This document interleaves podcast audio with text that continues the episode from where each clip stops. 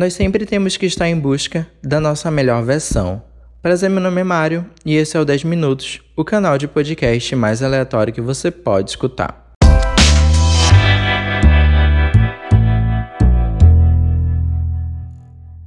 A resiliência, segundo o Google, pode ter dois significados. O primeiro, na física, é a propriedade que alguns corpos apresentam de retornar à forma original após terem sido submetidos a uma deformação ou choque.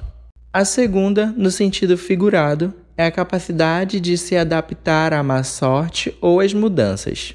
Pensando nos dois significados, eles são bastante semelhantes, mas hoje vamos conversar sobre o sentido figurado da palavra resiliência. Ressignificando a palavra resiliência com a minha opinião, resiliência é o ato de dar a volta por cima superar, evoluir ou aprender com os momentos difíceis que possamos passar pela vida. Ou seja, ser uma pessoa resiliente é transformar experiências ruins em aprendizado. Um psicólogo com certeza falaria algo mais científico. Eu sou nutricionista, mas em primeiro lugar, sou uma pessoa que busca a minha melhor versão.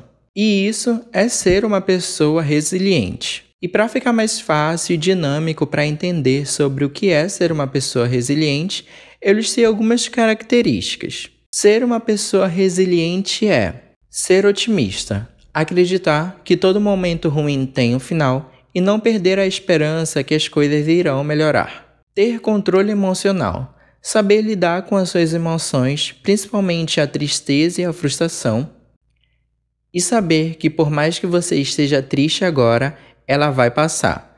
Como diz o John Green, da Culpa das Estrelas, esse é o problema da dor, ela precisa ser sentida. E completando essa frase, esse é o problema da dor, ela precisa ser sentida e superada.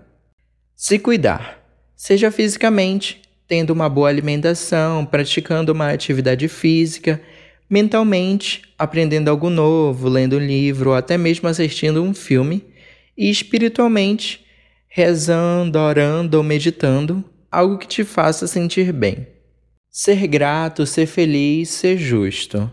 E claro, saber lidar com as adversidades e momentos ruins que possam acontecer e superá-los. O melhor modo, de fato, para aprender a ser uma pessoa resiliente é a partir das experiências que a vida nos proporciona. Exemplo: Hoje você pode ter uma atitude que, quando revela no futuro, nota que não foi uma atitude correta, tenta consertá-la e aprende com isso. Ser resiliente também é não ter medo.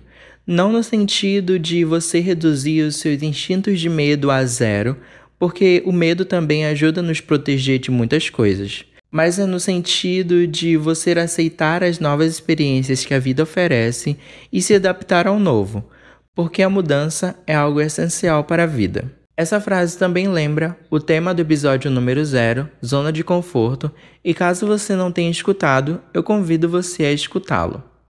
E sobre as experiências ruins, aprenda com elas. Procure sempre aquele 1% de aprendizado que você pode tirar disso que você está passando ou já passou. Porque é nesse 1% que você vai lembrar que tudo passa e que você pode superar.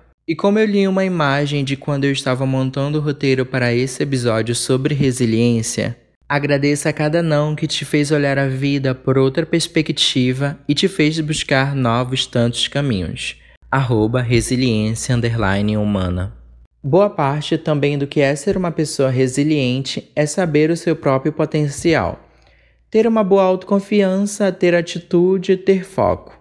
Então saiba do seu potencial, acredite em você em primeiro lugar, tenha uma visão positiva de si mesmo e do que quer alcançar. Você pode começar criando pequenas metas que sejam fáceis. Depois pense grande, tenha paciência e trabalhe duro para alcançar tudo que você deseja. E lembre sempre de todos os motivos pelo qual você está lutando. E por fim, vivemos em uma comunidade então mantenha sempre uma boa relação com as pessoas ao seu redor. Esse foi o episódio sobre resiliência. Espero você no próximo. Então, bom dia, boa tarde ou boa noite.